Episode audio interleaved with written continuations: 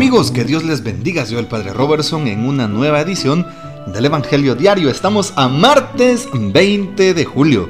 El texto para hoy lo tomamos de San Mateo, capítulo 12, versículos del 46 al 50. En aquel tiempo, Jesús estaba hablando a la muchedumbre cuando su madre y sus parientes se acercaron y trataban de hablar con él. Alguien le dijo entonces a Jesús, Oye, Ahí fuera están tu madre y tus hermanos y quieren hablar contigo. Pero él respondió al que se lo decía, ¿quién es mi madre y quiénes son mis hermanos?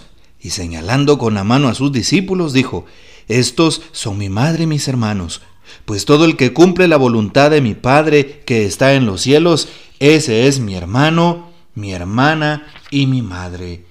Palabra del Señor, gloria a ti, Señor Jesús. Bien, tenemos cinco versículos de este capítulo 12 según San Mateo que son muy cortos pero con un contenido profundo. De hecho es muy sencilla la escena que escuchamos en este día. La madre y los parientes de Jesús quieren saludarlo, están afuera, alguien nos ve y va a contárselo rápidamente a nuestro Señor. ¿Y cuál es la respuesta de Jesús? ¿Mm?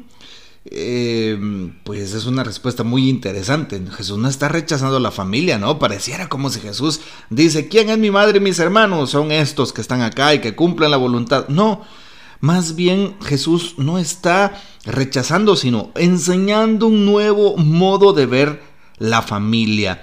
Los lazos familiares son aquellos que unen a Dios.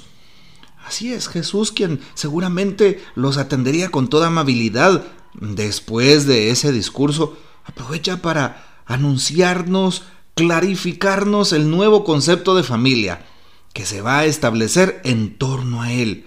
Sí, no van a ser decisivos, por así decirlo, los vínculos de sangre para Jesús de ahora en adelante. No, porque Jesús lo afirma, el que cumple la voluntad de mi Padre del cielo, ese es mi hermano, mi hermana y mi madre.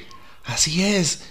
Repito, no niega los valores de la familia humana, no está negando a su familia, Jesús, no, para nada, Dios guarde.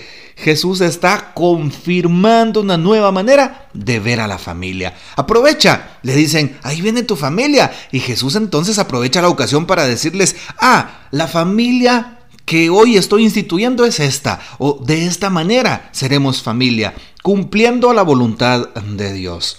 Así es, le interesa entonces a Jesús subrayar que la iglesia es suprarracial, que significa más allá de las razas, más allá de las lenguas, más allá de las costumbres, por así decirlo. Así es.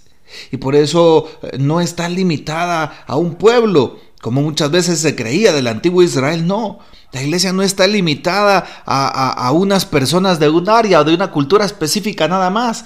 No, más bien la iglesia, la familia de Dios, que se reúne en torno a la Eucaristía, en torno a, los sacramentos. Todos somos familia, la familia de los creyentes. Así es, que no se va a fundamentar en criterios meramente humanos, criterios de sangre o de raza, nada más. No, sino más bien los que creen en nuestro Señor Jesucristo, en su misterio pascual, cumplen la voluntad de Dios. Esos son la nueva familia de los llamados. Ahí está. Así es.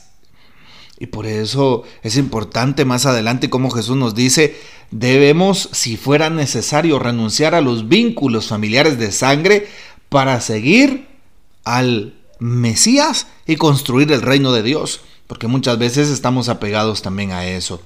Así es, qué importante es entonces darnos cuenta cómo hoy el Señor nos enseña el don de ser familia, pertenecer a la iglesia de Jesús, entonces nos eh, recuerda quiénes son mis hermanos, mis hermanas, mis padres, mis madres, por así decirlo en sentido amplio de la palabra. Verá, ¿verdad? Bueno, pues esto es lo que nos, nos pide hoy también la em, escena del texto bíblico que nosotros hemos podido observar. Bueno, la pregunta es, ¿estoy actuando como verdadero y auténtico hijo de Dios? ¿Estoy actuando como un miembro de esa familia, como un miembro de la iglesia? ¿Estoy realmente eh, comportándome y teniendo las mismas actitudes de Jesús o las actitudes que Él pide? Así es. ¿Quién es mi madre y quiénes son mis hermanos? Señalando a sus discípulos, dice, estos son mi madre y mis hermanos, pues cumplen la voluntad de mi Padre que está en los cielos. Esos son mi hermano, mi hermana, mi madre. Qué importante que cumplamos lo que Jesús nos pide. ¿Estás cumpliendo a cabalidad, por ejemplo, la paz? Así es, la paz que pide Jesús en las. Eh, en el capítulo 5 de San Mateo, bienaventurados los pacíficos. Ah, qué interesante, ¿verdad? ¿Estás tú siendo una persona violenta, agresiva o estás siendo una persona paciente, de paz?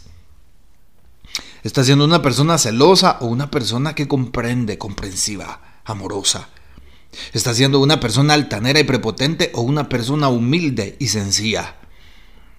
¿Estás siendo una persona muy grotesca y grosera o estás siendo una persona servicial y contemplanza? Está siendo una persona que todo lo ve negativo, que todo en todo resta para los demás, o está siendo una persona que motiva, una persona con esperanza. ¿Está siendo una persona triste, cabizbaja y deprimida todo el tiempo? ¿O está siendo una, una persona que siempre ve lo positivo en las cosas que ven todos los días los hijos de Dios? ¿Cómo estás actuando? Esta es prácticamente de manera implícita la pregunta que se hace. Aquellos que cumplen la voluntad de mi Padre son mi hermano, mi hermana y mi madre. Bueno, pues cumplir la voluntad de Dios es ser personas que sean coherentes y que busquen vivir al estilo del Evangelio y al estilo de Jesús el buen pastor.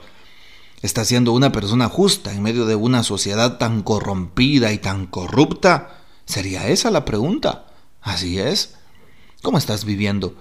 ¿Estás dándole la prioridad a Dios? El primer mandamiento de la ley de Dios nos dice, amarás al Señor sobre todas las cosas o le estás dando prioridad a tu trabajo, a tu familia, a tus amigos, a tus pasatiempos y a otras cosas más que a Dios? Pregúntatelo, es importante esto. Bueno, pues te dejo con esa inquietud para que te des cuenta si en tu vida estás cumpliendo la voluntad de Dios. ¿Cuántas personas quieren cumplir su propia voluntad? ¿Cuántas personas quieren eh, y se sienten muy liberales? No libres, porque eso no es ser libre. Muy liberales y dicen, yo hago lo que yo quiero porque yo soy una persona que no estoy eh, condicionada por nadie soy independiente. Muchas veces decimos eso y somos las personas más esclavas de nuestros propios deseos, de nuestros propios pecados. Y por eso cumplir la voluntad de Dios es apegarse a lo que dice la palabra. Cumplir la voluntad de Dios nos hace libres. ¿Por qué? Porque Dios quiere la libertad humana. Dios quiere que seamos más humanos cada día. Y cuando optamos por los antivalores, estamos siendo menos humanos. Estamos actuando mm, como Dios no pide, al contrario. Y por eso Cumplir la voluntad de Dios no es fácil. Caemos en cumplir nuestros propios criterios, nuestros propios deseos, en llenar nuestros propios vacíos, sin pedirle a Dios la fuerza para discernir qué quiere en mi vida, qué quiere para mí, qué quiere, qué tipo de servicio quiere que yo ejerza.